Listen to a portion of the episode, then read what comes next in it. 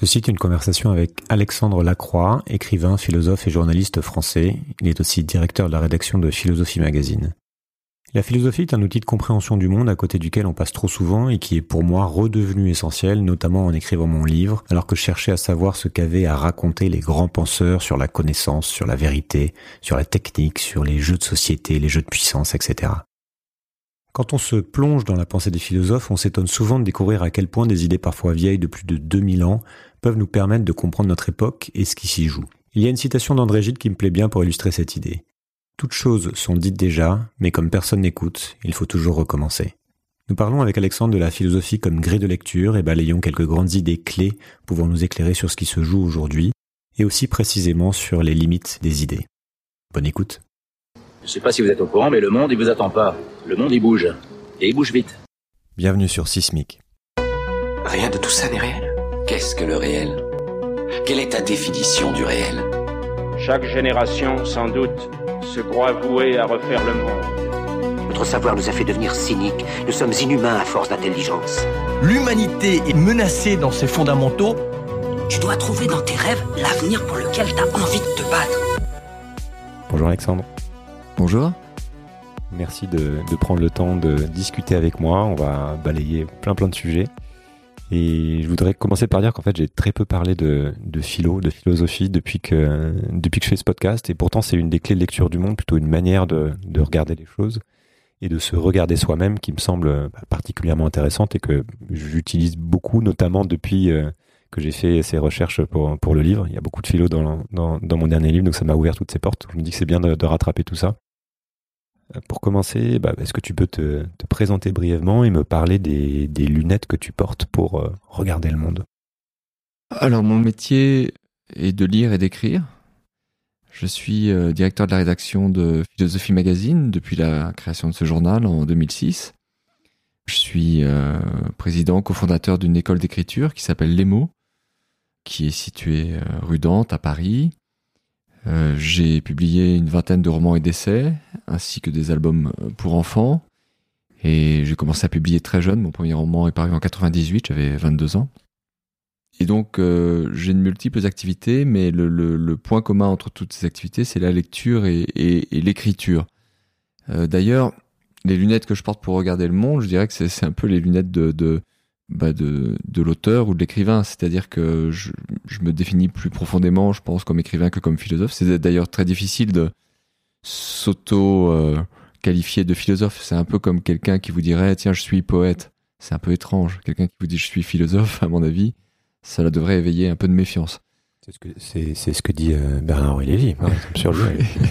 C'est-à-dire que, en fait, euh, peut-être que poète ou philosophe, ce sont des qualificatifs qui viennent euh, plus naturellement de, de, de l'extérieur. Professeur de philosophie, oui, ça, on, ou faire la pédagogie de la philosophie, ça, on voit bien ce que ce que ça peut être.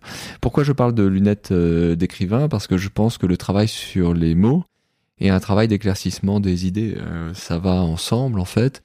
Et moi, ce qui m'a amené à à faire de la philosophie ou à m'intéresser à la philosophie, si je pense vraiment à mon adolescence, c'est que je voulais écrire et, que je me sentais bloqué ou gêné par la langue française et son degré d'abstraction.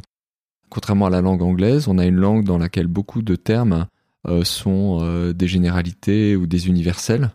Donc euh, quand on veut écrire même un, roman, on, se dit tiens, je dois employer le mot conscience ou le mot esprit ou le mot âme en fait, ou le mot amour ou le mot passion. Et tout d'un coup, on sent que ça se dérobe, que les mots se dérobent parce qu'on connaît ni leur histoire ni leur sens.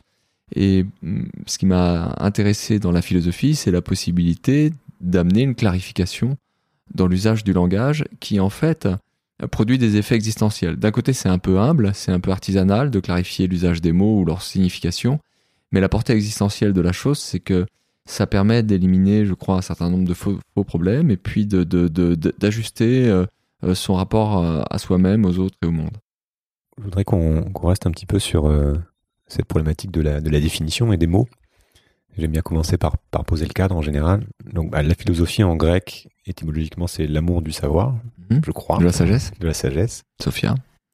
Mais qu'est-ce que ça veut dire concrètement philosopher? À partir de quel, de quel moment on peut dire ça? À quel moment est-ce qu'on peut qualifier justement quelqu'un de, de philosophe ou une pensée de, de philosophique? Est-ce que c'est une manière d'utiliser le langage, une manière d'être, une manière de raisonner, une méthode. Pourquoi, à un moment donné, on s'est mis à, parler de euh, l'invention de la philosophie? Hmm. de quoi on parle en fait? Alors la beauté de, de, de, la discipline, de la philosophie, c'est que son objet n'est pas clair et son style non plus. Ce que je veux dire par là, c'est que un physicien, on sait ce que c'est qu'un objet de recherche en physique, on sait aussi ce que c'est qu'un objet de recherche en biologie. Les philosophes se sont intéressés absolument à tout, euh, c'est-à-dire à la fois à des questions métaphysiques, euh, quelle est la nature du réel, euh, quelle est la nature de la conscience, à des questions politiques, qu'est-ce que la démocratie, qu'est-ce que la liberté, à des questions psychologiques, qu'est-ce que la conscience et quels sont ses rapports avec l'inconscient, à des questions de langage. Donc en fait, il y a une pluralité d'objets de la philosophie, il y a aussi une pluralité de formes. Platon écrit des dialogues, son élève, euh, son, dissident Aristote écrit euh, des ouvrages qui sont beaucoup plus encyclopédiques et qui se présentent comme des manuels. Donc, quel est le point commun quand on a une telle dissémination d'objets d'études et, de, formes euh, d'écriture? Je dirais que la lecture de la philosophie ou la pratique de la philosophie est quelque chose qui éveille la pensée en vous. Euh, dans un, recueil de très courts essais que, que, j'ai appelé micro-réflexion. Je dis que la philosophie, c'est comme le café. C'est-à-dire, c'est quelque chose qui vous réveille, euh, qui, là où tout tend à engourdir un peu votre pensée, en fait, tout est fait euh, pour vous assommer un peu, c'est-à-dire la fatigue, les rythmes de travail, mais aussi les rythmes de consommation et de divertissement.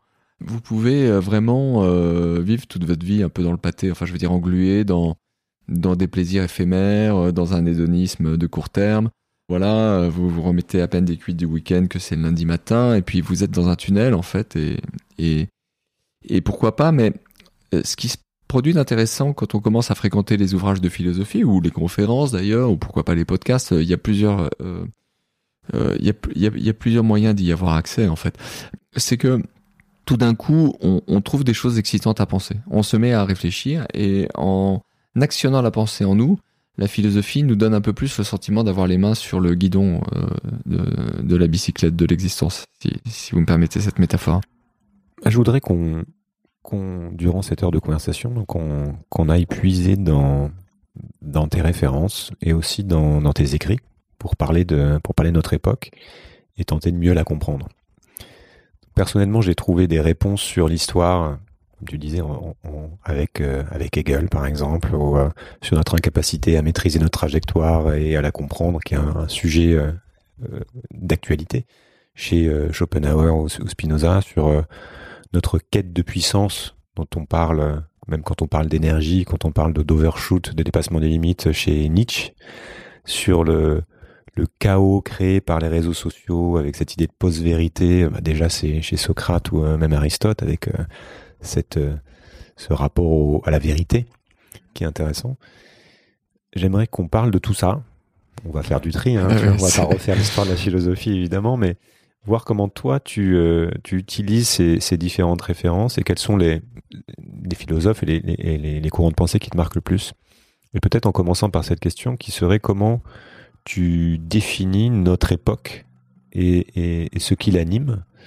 Et euh, en faisant référence à certains philosophes ou pas, mais qu'est-ce c'est quoi le zeitgeist en fait? Qu'est-ce qui ressort? Qu'est-ce qui est si particulier à, notre époque?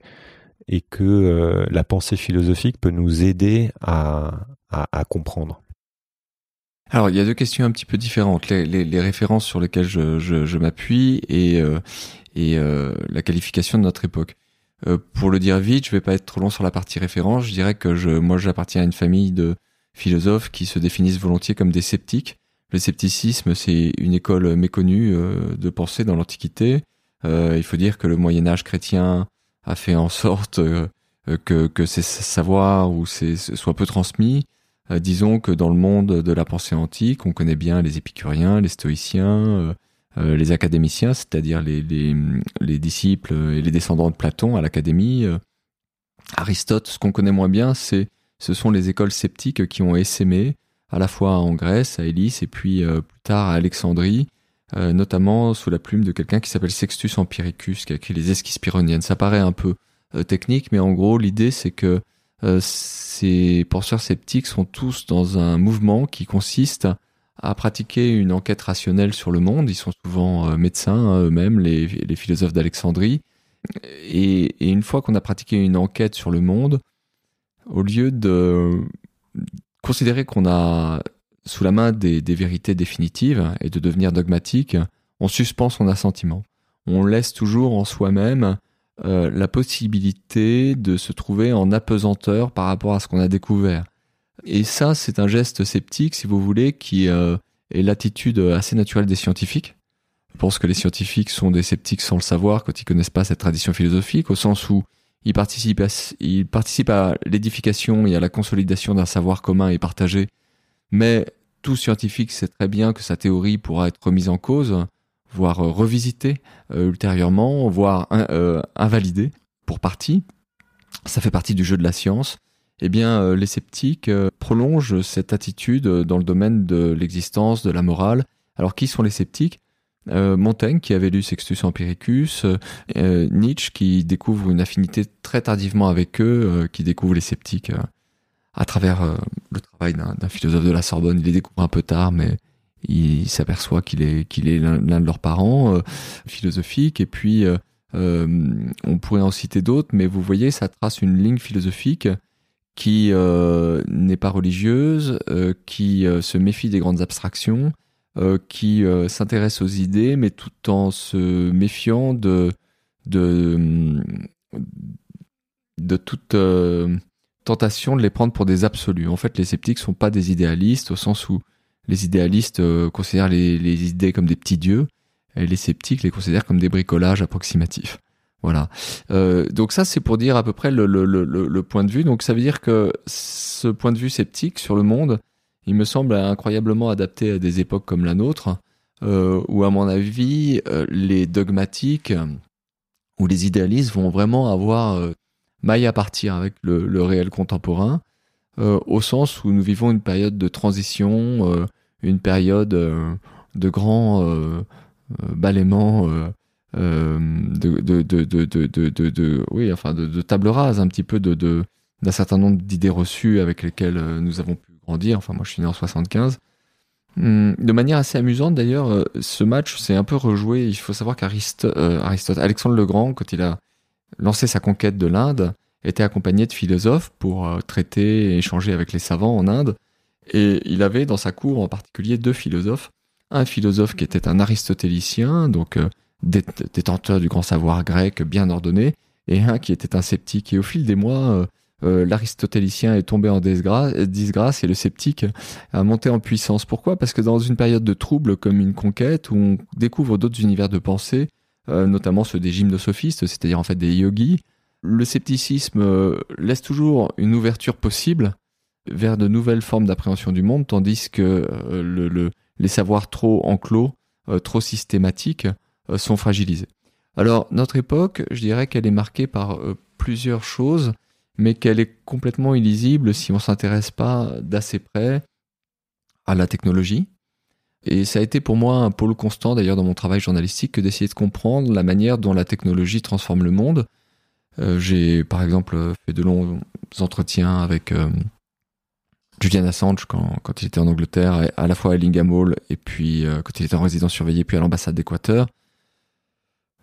Sur le sens de sa démarche. Je suis allé enquêter dans la Silicon Valley. De ces enquêtes, j'ai tiré un premier livre qui s'appelle Ceux qui nous relient sur le, les effets sociopolitiques du, du, web.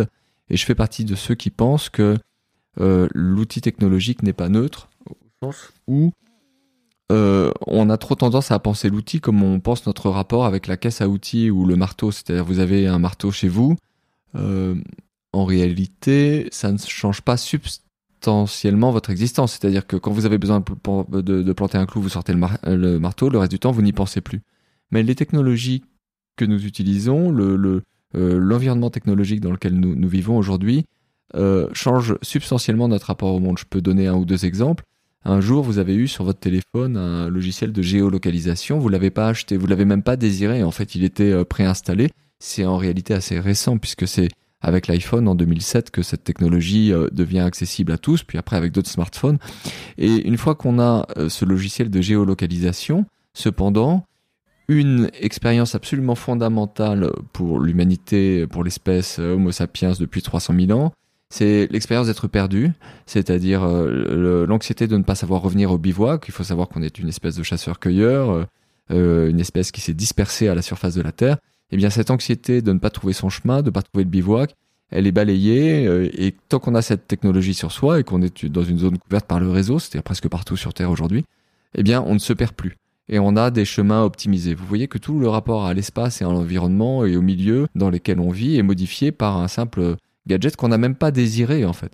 Je peux donner un autre exemple, la relation d'enseignement. Euh, moi, j'enseigne depuis très longtemps euh, à, Sciences Po et en classe aujourd'hui, les étudiants ont devant eux un ordinateur portable connecté, euh, ce qui fait que le huis clos sur lequel reposait la relation pédagogique entre un professeur qui détient le savoir et des élèves qui sont plutôt en situation de réceptivité et de passivité par rapport à ce savoir qu'il aurait proposé, bah, tout d'un coup, ils sont connectés, ils peuvent vérifier ce que vous dites, euh, faire des recherches eux-mêmes, et tout d'un coup, l'enjeu de la relation euh, éducative n'est pas tellement la transmission d'une certaine quantité de savoir, mais plutôt euh, la transmission d'un usage ou d'une position par rapport au savoir. Mais en fait, je pourrais parler d'amour, de sexe, de, je pourrais parler de tout. La technologie a refondu complètement nos, nos repères. Donc ça, c'est l'une des premières choses. Je pense que le monde d'aujourd'hui est illisible avec certains des outils de la philosophie classique qui ne nous permettent pas de comprendre ce que la technologie nous a fait. Et pourtant, on a des penseurs aussi de la technique, comme euh, quelqu'un comme Jacques Ellul, qui est plutôt dans les modernes, mais qui va euh, regarder le fait technique comme un des, un des faits euh, fondamentaux, comme, tu dis, pour comprendre notre époque, et qui, qui montre comment le fait de ne plus comprendre, de ne plus maîtriser son outil, de parler du smartphone, mais on ne sait pas comment un smartphone est fait, on sait pas, on comprend pas, il y a déjà la technique de fabrication qu'on maîtrise pas, mais aussi le, fonctionnement des algorithmes qu'on qu'on maîtrise pas et qui, qui vont jouer sur nos biais de, de manière évidente. Donc ça, d'une part, on, le on subit, mais en plus, généralement, on ne le voit pas qu'on le subit. Donc malgré tout, dans, dans les penseurs, dans la philosophie, il y a des gens qui vont nous donner des clés de lecture sur ces choses-là. Alors oui, mais la, la pensée est en retard sur les pratiques. C'est-à-dire que euh, ce qui est intéressant avec euh, la, technologie, c'est que elle produit des effets euh, extrêmement importants sur les sociétés humaines. Et en fait, on comprend souvent seulement après coup, avec un peu de retard, pourquoi? Parce que le penseur, il est, ou le philosophe, il est presque toujours par définition, même quand il s'intéresse à la technique, réticent vis-à-vis de ce que propose le marché, vis-à-vis des gadgets. Il est ludiste sans le savoir, c'est-à-dire que il a, je crois, très souvent une, un premier réflexe de, répugnance euh, vis-à-vis de, de, de, ce qui arrive et qui est technique. En tout cas, la situation dans laquelle nous sommes actuellement est une situation tout à fait étrange moi, j'appelle ça la, la, télépathie assistée par les machines. C'est-à-dire que euh, euh, quand euh, un Descartes, par exemple, se propose de refonder le, le, les vérités dans, son, dans son discours de la méthode, euh, il est isolé, il est seul, et dans cet isolement, il pense seul. Quand vous marchiez en forêt autrefois, vous étiez seul. Aujourd'hui, vous êtes atteint en permanence dans votre flux de conscience par des messages émis à la fois par vos proches, vos amis, vos collègues, et vous êtes souvent en train mentalement, sans le savoir, ou plus ou moins consciemment, de préparer à la fois des posts et des messages vous-même. Ça s'adresse pas à tous, mais quand même, cette situation euh, de, mise en lien permanente euh, comporte un risque de perte de, conscience, euh, de, des frontières de votre individualité, comme si on était en permanence connecté aux, autres.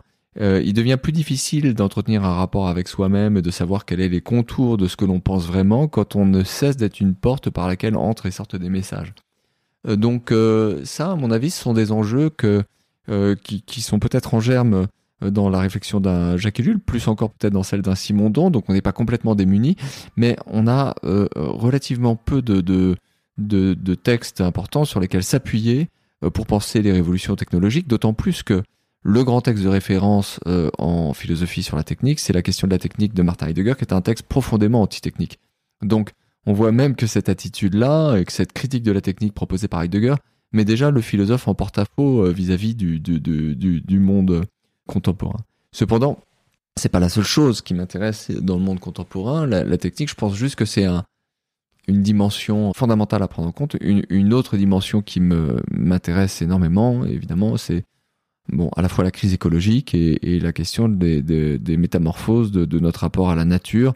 Alors j'emploie ce mot pour l'instant un peu entre guillemets, on en précisera peut-être le sens parce que tout le monde n'est pas d'accord avec le maintien de l'emploi du mot de nature. Si, j'entends bien, il y a une partie euh, des choses qui nous arrivent sur lesquelles, pour lesquelles on va pouvoir s'appuyer sur, qui restent pertinentes en fait. C'est-à-dire qu'il y a des choses qui ont été dites il y a très longtemps qui restent pertinentes et j'ai une question là-dessus juste après. mais il y a aussi cette accélération, notamment technologique, qui fait que on est un peu en retard. C'est-à-dire qu'on est un peu dépassé pour comprendre ce qui nous arrive. D'une part parce que euh, on comprend pas souvent, c'est-à-dire que le, le commun ne sait pas comment ça fonctionne et ne voit pas quelles sont les conséquences de ces choses-là. Et euh, on, les, les, penseurs modernes ne nous disent pas, n'ont pas le temps de penser et de voir euh, ce qui nous arrive aussi, certainement parce que souvent on comprend pas ce qui se passe. Hmm. C'est compliqué pour un philosophe, j'imagine, de parler d'intelligence artificielle quand il ne sait pas coder, quand il vois comment ça fonctionne. Il peut y avoir une observation extérieure sur ce que ça donne sur la société. Donc tu parlais de comment ces nouveaux outils viennent euh, viennent changer notre notre relation euh, nos relations amoureuses, notre rapport au temps, notre rapport à l'espace, etc. Je voudrais qu'on revienne sur quelque chose sur lequel on a peut-être un, petit peu plus euh, euh, la main en tant que, philosophe entre guillemets, c'est et que tu as évoqué, c'est notamment notre capacité à faire sens du monde. Et tu as dit d'un côté on a la science qui est souvent perçue comme toute puissance, comme puissante, toute puissante pardon, qui a créé des choses qui fonctionnent, on qui a créé des outils incroyables euh, et qui a des outils incroyables à sa disposition euh, pour avancer. Et on pourrait même dire qu'on est aujourd'hui à une époque du règne de la raison. C'est ce qu'on entend dire parfois, même du cartésianisme même. Et euh, on va même dénoncer parfois une forme d'arrogance des tenants de la raison, de critiquer les zététiciens, c'est très à la mode aussi qu'on on voit sur les réseaux. Hein, c'est même une critique du scientisme, enfin ça dérive. Et de l'autre, on a aussi un retour d'une forme de qu'on pourrait appeler du, New Age avec euh, beaucoup de confusion, certes, mais aussi peut-être des choses à, apprendre, à redécouvrir. Une des grandes questions qui, je pense, tracasse pas mal de monde, c'est à quoi se raccrocher pour faire euh, sens du monde et savoir à qui et à quoi faire confiance. C'est pas une question nouvelle que ce rapport à la, connaissance. Et tu as parlé du, doute euh, dans, la construction, dans la manière d'approcher ça. Est-ce qu'on peut parler de cette difficulté, peut-être qui n'est pas nouvelle, mais aussi propre à, notre époque, qui prend une forme nouvelle aujourd'hui sur le, rapport à la vérité, entre guillemets. Alors, il faut euh, peut-être euh, préciser euh, et aller un peu plus loin dans, philosophiquement dans la, dans la réflexion sur la, la, technologie que je commençais à, esquisser. Euh, peut-être préciser que tout s'est passé comme si notre modernité avait été cassée en deux. On vient d'une modernité qui est fondée sur un, une forme d'essor de la raison scientifique. Qu'est-ce que c'est que la modernité? C'est la période historique qui commence avec, euh, bah, si on est français, on va dire avec euh, en 1637 avec l'apparition du discours de la méthode de Descartes. On citerait plus volontiers Galilée si on était italien, mais c'est quelque part au milieu du XVIIe siècle que se met en place le dispositif philosophique, technoscientifique des, des modernes. Et nous en sommes les héritiers jusqu'à un certain point, puisque les technologies de la connexion ont amené une, une rupture et une cassure profonde. Moi, j'essaye de proposer dans un essai qui s'appelle euh, euh, Comment ne pas être esclave du système, un tableau synthétique de ce que ça a introduit comme rupture en allant peut-être plus loin en philosophie. La première modernité, c'est une modernité qui euh, a pour slogan, si on veut comprendre, donc la modernité qui court de si vous voulez, de 1637 à 1989, l'invention du web par Tim Berners-Lee, hein, on peut dire ça. Cette première modernité, je l'appelle séparative, au sens où elle est fondée sur des dualismes et des oppositions claires. Et si vous êtes né avant 1989, en fait, vous avez grandi avec ces repères. Ça veut dire que on va séparer clairement la sphère publique et la sphère privée. On va exiger que la démocratie repose sur la séparation des pouvoirs exécutifs, législatifs et judiciaires. On va séparer le vrai du faux, le savant de l'ignorant. On va séparer ou opposer le corps et l'âme, la nature et la culture, euh, moi et les autres, le sujet et l'objet. En fait, vous voyez que cette euh, première rationalité des modernes, cette, euh, cette rationalité séparative, opère des, des ou des oppositions qui sont en même temps des leviers d'action. Une fois que vous avez séparé le sujet et l'objet, ou moi et les autres, euh, vous donner de l'autonomie au sujet pour prendre des décisions, pour manier les objets, pour monter en puissance. Et tout notre individualisme libéral, toute notre vision de l'agent économique maximisant son profit provient en profondeur de cette conception et de ces dualismes. Et en fait, ce qui est rendu compliqué par la situation actuelle, c'est qu'à la fois sous l'effet de la technologie et de la crise écologique, chacune de ces oppositions, chacun de ces dualismes que j'ai rapidement euh, cités, euh, sont entrés en crise profonde. Séparation de la sphère publique et de la sphère privée, bah, c'est fini, les gens publient les photos de leurs enfants euh, dès la naissance sur les réseaux sociaux. Séparation de l'opposition de l'âme et du corps, il y a tellement de gens pour, pour, pour, pour tenir cette idée que l'âme serait une sorte de substance séparée du corps. opposition entre la nature et la culture. Oui, sauf qu'un phénomène comme le réchauffement climatique, par exemple, c'est un phénomène qui correspond à une conséquence naturalisée des actions de l'homme. On ne sait pas très bien, c'est un mix de nature et de culture, et la plupart des sécheresses, des méga-feux, des phénomènes auxquels nous assistons aujourd'hui sont en fait des phénomènes profondément hybrides. Donc nous nous retrouvons dans une euh, phase de la modernité que moi j'appelle connective, où les anciens dualismes sont tous mis en crise, notamment la séparation du sujet ou du moi avec les autres, parce que euh, moi et les autres, il y a cette télépathie assistée par les machines dont je parlais. Et donc une fois que ces oppositions ou ces dualismes sont mis en crise, les, repères conceptuels que nous utilisions se révèlent inefficaces, voire parfois contre-productifs. Donc, à mon sens, euh, bah, que peut la philosophie Justement, euh, euh, opérer toujours une opération de, clarification, de, et surtout, ben, je crois qu'il y a un travail de mise à jour des catégories. C'est-à-dire qu'à la fois, je vous rejoins sur le fait que il y a une extraordinaire fraîcheur ou actualité des textes de Platon quand on le lit, et en même temps, je pense que chaque génération ou chaque époque de l'humanité euh, a aussi euh, des questions euh, émergentes à, affronter et que nous, nous avons pas mal de questions émergentes à affronter. La crise écologique n'étant pas vraiment là chez Platon, sauf qu'il y a un texte de Platon tout à fait curieux où il parle des déboisements des, mondes latiques derrière Athènes et, et où il est effrayé par l'effet de ces déboisements. Mais, mais enfin, la question de, de l'idée que, que l'humanité, par son action, pourrait altérer définitivement la possibilité de la, de la vie sur Terre euh, euh, ça, c'est quand même une question qui nous appartient à nous. Et euh, de la même manière, le statut de la technique et de l'outil a changé. Donc vous voyez, il faut, je crois, à la fois s'appuyer sur les anciens, mais aussi être prêt à saisir la nouveauté de ce qui de ce qui advient.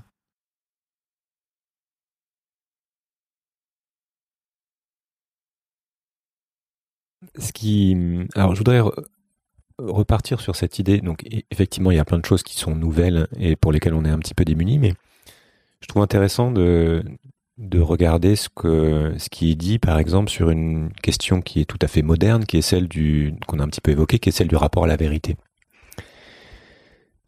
Quel est euh, ton diagnostic sur le fait qu'il est devenu si difficile de dialoguer, nous accorder sur quoi que ce soit? On a une connaissance illimitée tu dis, accessible partout, à tout moment, et c'est très nouveau.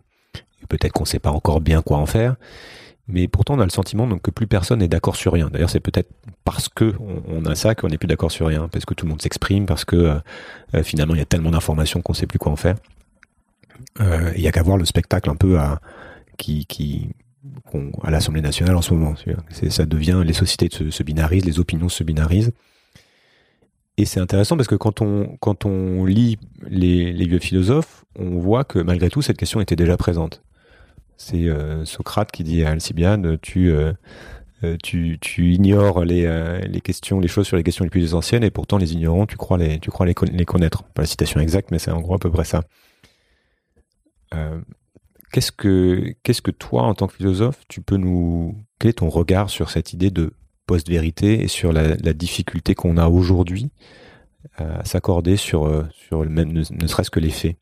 Alors, tu, oui, tu, relèves une, partie de la question que j'avais laissé tomber en route de la question précédente, la question de la post-vérité.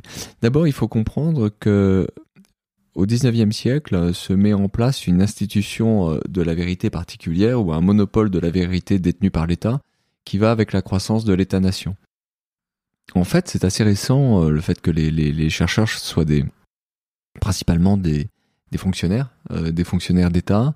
Euh, on a un État qui, au XIXe siècle, crée les universités, crée l'école, crée le récit historique national et devient le grand ordonnateur du récit unique, c'est-à-dire en quelque sorte le détenteur de ce qu'est la vérité. Mais au même moment, au XIXe siècle, commencent à naître à la fois des théories du complot et à se propager, euh, mais aussi euh, euh, c'est le l'âge d'or de, de l'explosion des, des, romans. ça veut dire que la fiction commence à intéresser, à passionner les gens au 19e siècle. On a une sorte de dynamique tout à fait particulière dans, dans la modernité politique, où on a un État et donc des dirigeants qui souhaitent détenir une sorte de monopole de la vérité et des, des gens qui fabriquent des récits alternatifs, soit des fins euh, d'action politique, alors euh, les théories du complot euh, répondent à cette fin, soit ils vont fabriquer des utopies, soit ils vont fabriquer des romans, soit et donc les, histoires prolifèrent.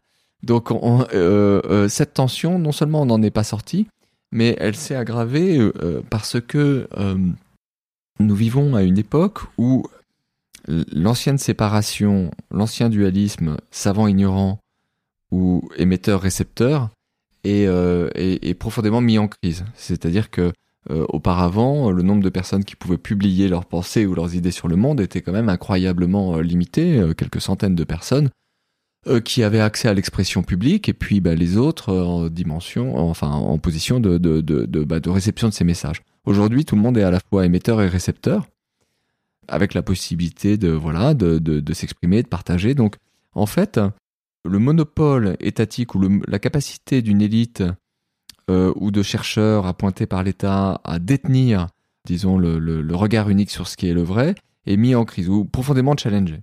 Alors, qui sont les complotistes ou qui sont euh, les gens qui cherchent à diffuser des contre-vérités ou des fake news? Ils peuvent avoir des intentions très très euh, diverses ou très variées, mais je dirais que si je devais le dire d'un mot, ce sont des, des sceptiques partiels, c'est-à-dire des sceptiques mais pas à 360 degrés. C'est-à-dire ce sont des étranges mélanges de sceptiques et de dogmatiques. Je pense qu'on a raison de se méfier d'un récit officiel ou de se dire que peut-être euh, euh, que dans le récit officiel on cherche à escamoter une certaine partie de, la réalité ou à arranger sa propre position. Euh, et de ce point de vue-là, euh, certainement que, euh, je sais pas, sur le récit qui se construit de la guerre en Ukraine, les forces de l'Ouest euh, masquent certaines choses qu'elles peuvent connaître sur le régime ukrainien ou bien sûr, ou que ou certains accords, ou que et puis on peut penser qu'on ne sait pas tout sur les accords passés entre Poutine et Xi Jinping. Donc, si vous voulez, il y a une, une attitude de, de, de distance sceptique ou de distance critique assez naturel à avoir, y compris quand on est journaliste. Hein, quand on veut euh, établir un fait, on s'aperçoit que bah, les enquêtes sont longues, parfois difficiles et parfois incertaines. Il faut choisir entre plusieurs versions, euh, euh, qu'il faut parfois se fier un peu à son intuition. C'est pas toujours très simple d'établir les faits. Bon, ça c'est une chose. Mais ce qui est frappant, c'est que il est rare que les les conspirationnistes, les complotistes, qui d'ailleurs eux-mêmes se, s'appellent pas comme ça. Moi, j'ai beaucoup enquêté sur cette question. Ils s'appellent les truthers les chercheurs de vérité. Et eux-mêmes euh, mettent assez peu en cause la fiabilité ou la crédibilité de leur propre contre-récit. Et ça, c'est quand même assez frappant, cette idée d'un usage sélectif du doute. Ça, c'est dévastateur. C'est-à-dire que, en gros, si vous doutez, vous devez douter de tout. C'est-à-dire que euh, le récit conspirationniste est souvent moins crédible que le récit euh, officiel. Par exemple, on peut faire un calcul sur euh, enfin les Américains qui sont euh, les, missions Apollo des Américains, voilà. Et, si vous prenez euh, ces missions Apollo et les voyages dans la Lune, combien de personnes auraient dû tenir le secret pendant presque un demi-siècle? Il aurait fallu que toute la NASA soit de mèche, qu'une partie de la télévision soit de mèche.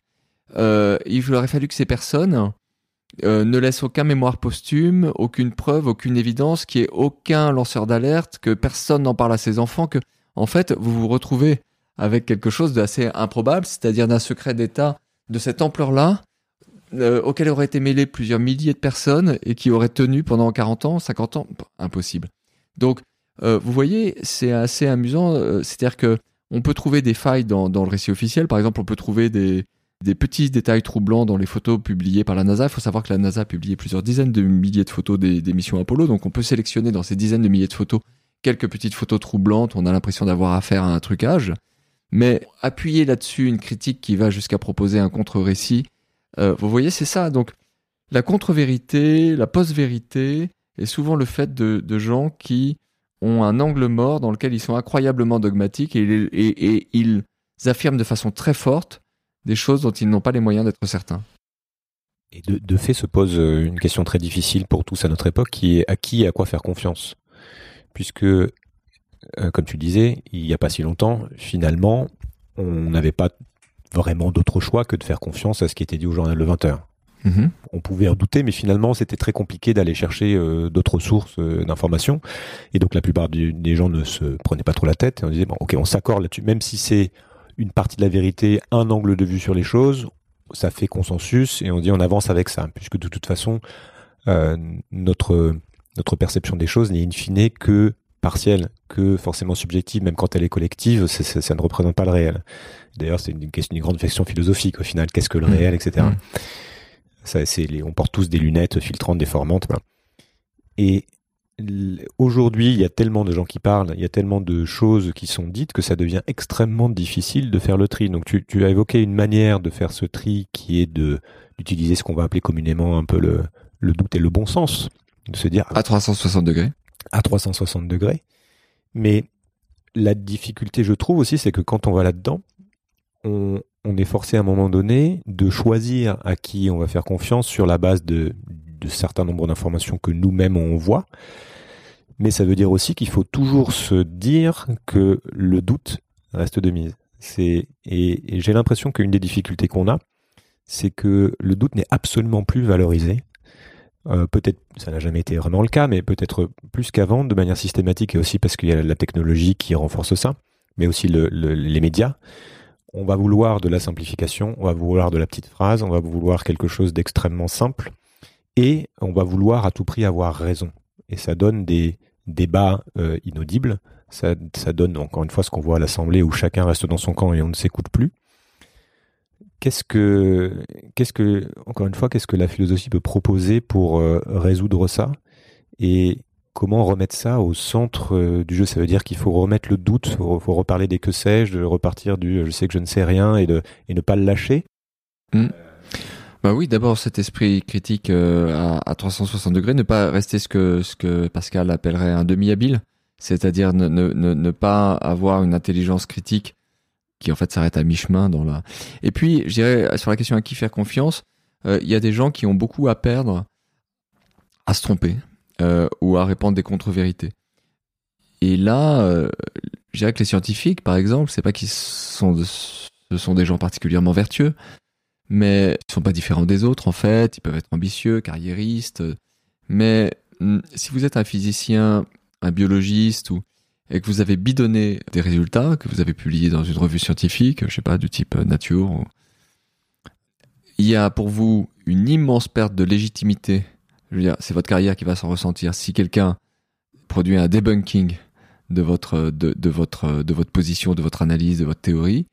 Mais il y a inversement un immense gain pour un jeune chercheur à démonter un mandarin ou une théorie dominante. Parce que imagine, vous êtes, euh, imagine, et, enfin imagine, êtes un, un jeune, un jeune chercheur en biologie ou, ou en paléoanthropologie ou en n'importe quoi, il y a une théorie qui fait autorité. Si avant 30 ans vous l'avez démonté, c'est vous le prochain euh, à, être invité dans tous les colloques, à être publié dans les meilleures revues du monde, etc. Donc, ça signifie que les scientifiques ont un coût énorme si jamais ils, mentent ou ils bidonnent ou ils falsifient leurs résultats, le coût en termes de réputation, c'est-à-dire ils vont voilà et ils ont un gain énorme à, briser les résultats des autres. Ça, c'est quelque chose qui est un environnement sain. Dans le journalisme, il y a un peu la même chose, c'est-à-dire que euh, le, plagiat, le bidonnage euh, d'un entretien, euh, je veux dire, les mondes professionnels sont quand même petits. Les gens qui ont qui font des copier-coller, par exemple, êtes rédacteur en chef et que vous recevez un article et en quelques clics vous retrouvez non seulement les sources mais des phrases de l'article, bah, vous n'allez plus travailler avec la personne. Euh, c'est-à-dire que le, coût en termes de réputation ou le coût professionnel est tellement fort que c'est pas que les journalistes sont des gens vertueux si vous voulez, mais qu'à partir du moment où ils appartiennent, il faut raisonner en termes de champ un peu à la Bourdieu. Dans le champ du journalisme, euh, bidonner, plagier, c'est un coût élevé et votre réputation peut être détruite. Donc, euh, vous voyez, euh, je pense qu'il y a des univers dans lesquels on est, on est, on est en quelque sorte tenu. Euh, à mon sens, d'ailleurs, pas mal de gens qui peuvent soit inventer, soit propager ou dupliquer, des, diffuser des, des, contenus complotistes. En réalité, sont des gens de bonne foi qui ne le feraient pas s'ils appartenaient à une rédaction. Parce que s'il y avait une conférence de rédaction y avait dix personnes, à débattre ensemble. C'est un autre, je dirais, oui, mais alors, euh, regarde, t'as pas, t'as, loupé cette information, il y a, ça qui va pas, etc. Et donc chacun est amené, si vous voulez, par la délibération, à faire le tri entre des informations et des. Donc ce sont ces processus, si vous voulez, collectifs de délibération euh, dans lesquels il y a un coût personnel à se tromper, euh, qui sont vertueux. C'est pas les, on peut pas demander à chacun, chacun a son ambition, chacun a envie de d'avoir une influence, de, de dire quelque chose d'extraordinaire, de faire le buzz. De... Donc les êtres humains, ils sont, ils sont narcissiques, ils sont pris dans leur. Mais euh, y a des, on peut mettre en place des processus d'établissement de certains discours qui sont en eux-mêmes vertueux. Sachant qu'à mon avis, la politique échappe un petit peu à ces univers, parce que la question portait sur l'Assemblée nationale, à ces univers-là, puisque au contraire, le militant, lui, il essayera toujours de cacher ce qui ne va pas dans sa position et de pointer les failles chez l'adversaire. Donc on est dans un monde euh, où euh, ce qui compte, c'est bah, d'emporter des voix, en fait. C'est. Donc c'est un peu autre chose. Mais euh, voilà, ce que j'aurais à dire, les gens les plus fiables sont ceux qui ont euh, beaucoup à perdre de vous enfumer. Moi, c'est une bonne, une bonne grille de lecture pour. donc ça, ça rejoint un peu de l'idée de bon sens, c'est d'aller chercher cette information et de se poser la question de savoir euh, qui, qui, qui, me parle, quels sont ses intérêts, quels sont ses conflits d'intérêts potentiellement. Et c'est, c'est aussi là que la, science est une méthode intéressante, parce que c'est l'organisation collective du doute et qu'on passe son temps justement à se, à se, à se, à se checker, entre guillemets, à se vérifier, etc. Je pense que c'est une bonne bifurcation pour parler de, pour commencer aussi à parler de notre rapport au monde d'une manière plus large et notre rapport à la nature. On parle a notamment une question euh, un peu liée à la philosophie qui revient euh, souvent. Et ça vient de cette, euh, de cette idée que l'Occident et ou la pensée occidentale, celle des Grecs d'abord, puis celle des Lumières, serait en partie responsable de notre distanciation avec, avec le monde extérieur, avec ce qu'on va appeler la nature. On peut, on peut parler de ce que ça veut dire. Qui, pense-t-on, serait une des causes de la crise écologique actuelle? Quand chez les écolos, on entend souvent dire ah ça, vient de ça vient de là, ça vient du du fait que l'homme se, se pense séparé de la nature, qu'il y a nous et le monde, qu'on est au-dessus du vivant, ça vient du christianisme, alors ça vient de Descartes avec euh, se rendre comme maître et possesseur de la nature. Qu'est-ce que toi tu penses de de, ça, de ce est-ce que c'est un marqueur très important dans notre monde actuel pour comprendre ce qui se joue actuellement? Alors, n'étant pas idéaliste, je suis toujours un, peu euh, circonspect ou perplexe quand on, prête aux idées une puissance agissante extraordinaire. Donc peut-être que euh, l'extractivisme, la surexploitation de la nature provient d'une certaine définition du mot nature et du fait que, l'humanité se soit euh, donnée comme projet avec Descartes, l'humanité occidentale semble s'être donnée comme projet de devenir comme maître et possesseur de la nature. Mais je me demande si les choses vont véritablement dans ce sens-là ou s'il n'y a pas des dynamiques plus profondes qui concernent les infrastructures, les infrastructures économiques, euh, la croissance démographique, euh, la montée en puissance de notre pouvoir d'action sur le monde, et puis euh, la sphère économique.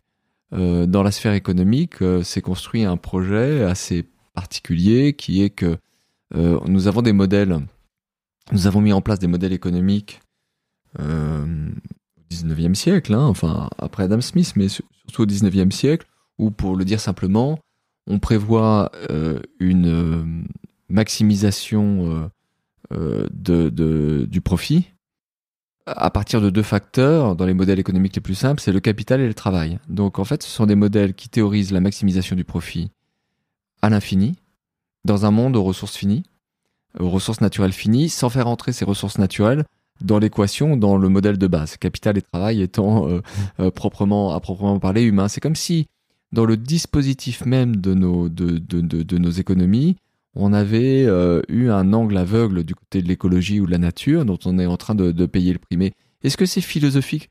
Je dirais que une certaine conception moderne de la nature, comme étant à dominer, à, à raisonner, à exploiter, à participer de cet élan, mais en faire la cause motrice de toute cette affaire, j'en suis, euh, je serais un peu circonspect. C'est peut-être le contraire, c'est peut-être euh, la philosophie dont s'est habillé un certain productivisme euh, des modernes.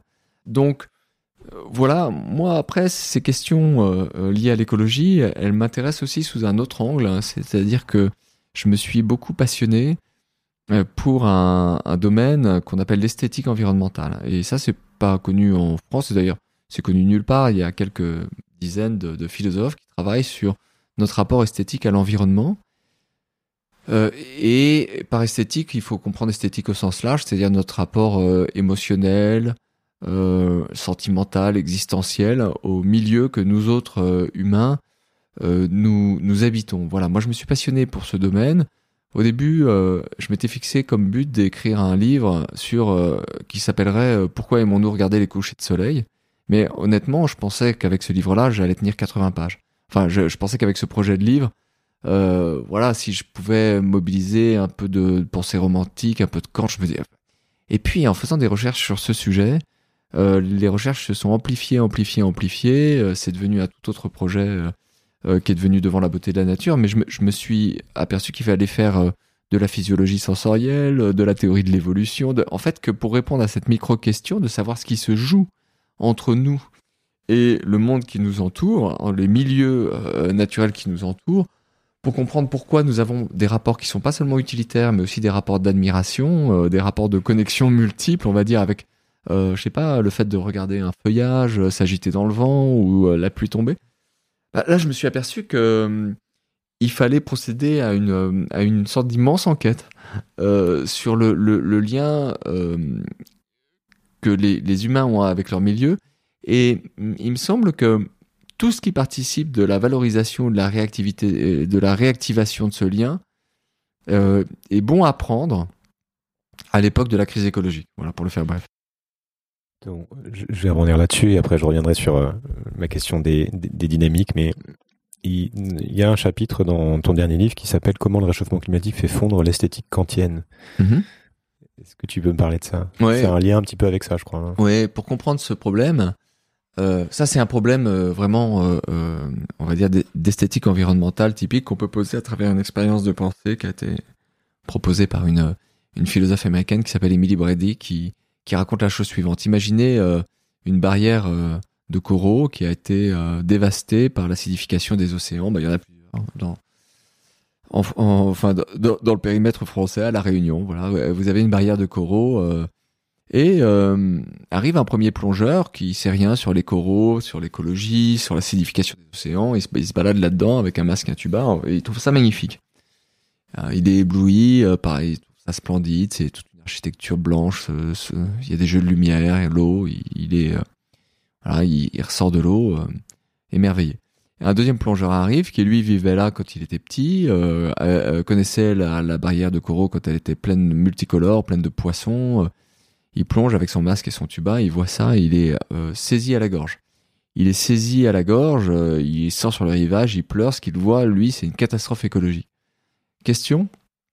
Lequel des deux a une évaluation esthétique correcte de ce paysage sous-marin Là, euh, on a un problème, et on a un problème avec l'esthétique qui nous vient d'Emmanuel Kant. Emmanuel Kant, dans sa critique de la faculté de juger, pose un principe extrêmement important, c'est-à-dire qu'il il dit que il y a autonomie du jugement de goût. Autrement dit, quand je dis qu'une fleur me plaît ou qu'un nuage me plaît, je dis que euh, m'impressionne de manière agréable, favorable, que, que, que, que je trouve, euh, si je trouve beau, euh, j'ai l'impression qu'il y a en lui une beauté, qu'il y a quelque chose d'universel, mais indépendamment de, à la fois de mes connaissances scientifiques et de mes positions politiques. Dans le jugement de goût, le jugement de goût est autonome, la chose me plaît comme telle. Alors si vous êtes autonomiste, avec Kant, vous allez dire que c'est le, le premier pêcheur euh, euh, qui a raison. Et l'autre euh, position, ce serait la position moraliste, qui consiste à dire non, non, non, non, le jugement de goût doit être absolument euh, resitué euh, dans euh, une philosophie morale plus large, puisque aimer quelque chose ou la trouver belle, c'est la trouver belle une chose, c'est en fait c'est la prouver d'une manière ou d'une autre. Et donc il faut faire attention parce que si jamais vous commencez à trouver belle une barrière de coraux dévastée, ce sera pareil pour euh, les irisations et les couleurs d'une marée noire, euh, euh, pour peut-être un champignon atomique. Donc il faut être moraliste et vous interdire. Et en fait, le problème de ces deux positions, moralisme et, et, autonomisme, c'est que aucune n'est complètement satisfaisante. si vous êtes un autonomiste convaincu, bah, vous allez voilà être un peu comme Néron pendant l'incendie de Rome, c'est-à-dire vous allez voir de la beauté partout dans un monde où les méga feux se multiplient. Euh, et puis, euh, si vous êtes un moraliste, vous allez tout le temps vous forcer. C'est-à-dire que, par exemple, vous, vous, vous esthétiquement, euh, en soi, vous trouvez pas que les éoliennes soient très belles, mais vous allez vous forcer à les aimer parce que c'est ça va avec votre politiquement cor- euh, correct écolo. Et, et donc euh, euh, vous allez être tout le temps par exemple vous allez prenons un exemple moins politisé que les éoliennes. Il fait beau vous êtes en ville il fait très beau très chaud vous êtes en ville à Paris Amiens ou Lyon fin octobre Euh, vous prenez un verre en terrasse d'un café vous êtes en chemise c'est agréable oui sauf que c'est pas normal il doit pas faire si chaud en octobre Euh, donc là, euh, vous vous interdisez de passer un bon moment à la terrasse du café parce que vous êtes un moraliste. Donc on voit que c'est ça qui est mis en, balance. Alors, moi, ce sont des questions que je discute assez longuement, effectivement, dans, dans, Au cœur de la nature blessée, mon dernier ouvrage. Mais pour le dire vite, je pense que ce qui nous sépare de Kant et du moment à la fin du XVIIIe siècle où Kant écrit la, critique de la faculté de juger, c'est que Kant écrit avant la révolution industrielle et que pour lui, de toute évidence, le spectacle de la nature, c'est le spectacle d'une harmonie. Euh, quelque chose de tranquille et d'apaisant. Et que euh, nous avons perdu euh, cette harmonie. Quelque chose dans notre action sur le monde, dans l'action de la civilisation industrielle sur le monde, a fait que dans nos milieux et dans nos écosystèmes, la pression anthropique est telle que quelque chose est fêlé, quelque chose est brisé. Donc nous faisons des expériences esthétiques et à mon sens, nous devons nous autoriser à les faire, c'est-à-dire ne pas devenir de simples moralistes, mais nous les faisons sur un fond d'inquiétude. Et c'est ce fond d'inquiétude qui est intéressant, qui nous met dans une ambivalence, qui peut soit nous tétaniser, ça ce serait l'éco-anxiété, mais soit aussi nous donner tout à fait au contraire envie d'agir. Je voudrais revenir un petit peu sur un, quelque chose qu'on a évoqué tout à l'heure, qui est cette, euh, cette espèce de mouvement euh, structurel qui, qui nous emporte. On avait parlé du fait que, que les idées pouvaient être euh, perçues comme fondatrices au départ de quelque chose, et tu disais que, a priori, euh, pour toi, en fait, c'était pas aussi simple que ça. Il y avait tout un autre, euh, tout un tas de paramètres à prendre en compte qui, qui se développaient et qui, qui créaient ce mouvement global euh, qui nous emporte en fait quand on décrit la, modernité ou notamment le développement ces dernières années. On parlait des structures euh, euh, politiques, médiatiques, technologiques, euh, etc.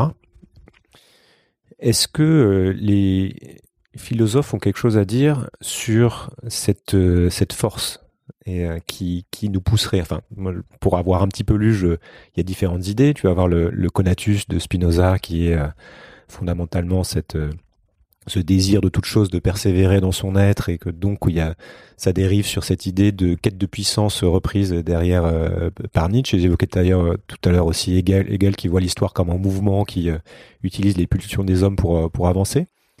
Qu'est-ce que est-ce que ces grilles de lecture peuvent nous aider à comprendre notre mouvement actuel et peut-être aussi notre incapacité à faire autrement que notamment notre incapacité par exemple à ralentir à euh, diminuer notre volonté de puissance Comment tu vois les choses? Je dirais que il est difficile de demander à la philosophie ce qu'elle ne peut pas faire. Par exemple, si le problème actuel, euh, l'extractivisme, le productivisme et euh, l'émission de quantité de dioxyde de carbone qui, qui est à l'origine du réchauffement climatique, si tout ça en fait était lié à simplement une mauvaise idée qu'on a de la nature, par exemple, on aurait tort de penser à la nature comme séparée de la culture. En fait, nous autres humains sommes des êtres de nature et donc il faut changer notre définition de la nature et tout ira mieux. Bah, ce serait déjà fait. Je veux dire que, c'est-à-dire que Je faisais plus allusion à, à le comportement humain. Tu vois, le... je vais y venir. Mais si il suffisait de modifier quelque chose dans nos idées pour que le réel change, euh, ce serait merveilleux. Euh, C'est-à-dire qu'on pourrait se dire, mais en fait, on a à la fois un- une mauvaise idée de la nature et la présence d'une sorte de soif inextinguible euh, d'accroissement de puissance chez l'homme. On va travailler philosophiquement à la fois sur notre idée de nature et sur cette soif inextinguible, et puis tout va aller mieux. Bon, c'est là que j'ai l'impression qu'on demande à la philosophie ce qu'elle ne peut pas faire, c'est-à-dire que sur le constat philosophique, on peut s'entendre assez vite, il est beaucoup plus euh, difficile de détricoter nos infrastructures. Il y a un exemple, ça va vous paraître d'un réalisme bas, mais si vous travaillez dans une entreprise, j'imagine que ça va être le cas de certains auditeurs du podcast, ils travaillent dans une entreprise, ils ont fait un budget prévisionnel 2023. J'aimerais bien savoir lesquels de ces auditeurs ont, un budget euh, 2023 qui, qui prévoit la décroissance. On dit bon bah là on va baisser. En fait personne ne fait ça. Mais pourquoi personne ne fait ça? Parce que c'est ce condamné à mort dans, le jeu économique actuel. D'abord à cause du système de euh, des prêts bancaires, euh, de, du financement de l'activité économique. Euh, ensuite par rapport à la concurrence qui elle fait des budgets en accroissement. vous voyez donc en fait euh, ce qui euh, est pris dans un jeu et dans ses règles, et dans la manière de jouer des autres joueurs, et etc. Le monde techno-économique, dans le monde techno-économique, il y, y, a beaucoup de, on pourrait dire de, de, de, de process sans sujet, et c'est perturbant. Euh, c'est-à-dire que beaucoup de gens appartiennent à des process ou participent à des process que, en leur fort intérieur, ils n'approuvent pas. Et comment ça se fait? Mais c'est que il y a une sorte de rationalité externe à chacun de nous qui produit, euh, qui produit ces, ces, ces, process, mais qui mm, n'est pas détenu par l'un ou l'autre. Donc, vous voyez ce réalisme, euh, je ne dis pas que euh, je, je, suis, je suis là pour nous, nous, nous réduire à l'impuissance, mais si vous demandez en gros à la philosophie de résoudre le problème du réchauffement climatique, je, je dirais que elle n'y parviendra pas. Non, non, je, je partage personnellement euh, cette idée qu'il y a une, une grande complexité, qu'il y a des structures qui sont en place, qui ne, qui ne viennent pas de nos idées, qui ont été mis en place peut-être à l'origine par des idées, mais qui maintenant sont là et qui, euh, et qui, qui, nous emportent. Mais, mais imaginez, euh, vous êtes un opérateur de téléphonie et vous, vous désapprouvez le passage à la 5G. Vous, pensez que c'est énergivore et qu'il faut pas le faire. Mais si vous ne le faites pas, en fait, ce qui va vous arriver, c'est l'affaire de Kodak. C'est que dans, dans, dans 4-5 ans, vous vous fermez et vous licenciez tout le monde. S'il y a des dizaines de milliers de ménages qui dépendent de vous, vous ne vous sentez pas même le droit moral de le faire, indépendamment de votre propre intérêt personnel et de la poursuite du profit égoïste. Vous ne vous sentez pas le droit moral de fragiliser la position personnelle de vos collègues que, vous connaissez, que vous aimez et, vous souhaitez, voilà, vous souhaitez maintenir leur, maintenir, maintenir leur salaire, maintenir leur, leur, travail et leur métier. Donc, si vous voulez, c'est ça, le, la, perversité du, du, système en quelque sorte actuel. Donc moi, euh, c'est vrai que le, le, ce que j'ai tendance à proposer, parce que j'ai quand même une sorte de solution, mais c'est une solution décevante ou individuelle. alors, alors allons là-dessus pour euh, comme comme dernière question sur le bah, comment traverser. Je sais que tu as fait un livre qui s'appelle notamment Comment ne pas être esclave du système. Ça doit jouer un peu là-dessus, mais oui, ça joue là-dessus. C'est mais c'est humble, hein, c'est modeste. Ce qu'on peut faire, je crois, c'est que en fait, on vit dans un, monde euh, où on est incité à se comporter simplement comme des agents économiques, c'est-à-dire à maximiser son profit. Et on maximise son profit sous contrainte euh, euh euh, de, de, de, de, de ressources disponibles. Bon. Mais on peut, je crois, euh, donc maximiser son profit, c'est la position, on va dire, de l'utilitarisme standard chacun maximise son profit, il devrait en résulter, pensent les utilitaristes ou certains utilitaristes, une maximisation du profit à l'échelle collective. Eh bien, mon idée, c'est qu'on peut mettre au-dessus du profit un idéal. C'est-à-dire se dire, je vais maximiser mon profit sous contrainte d'idéal. Je vais placer à l'origine, au point de départ de mon action, un idéal qui n'est pas simplement le profit, et je vais maximiser mon profit avec cette contrainte. J'explique ce que ça peut donner.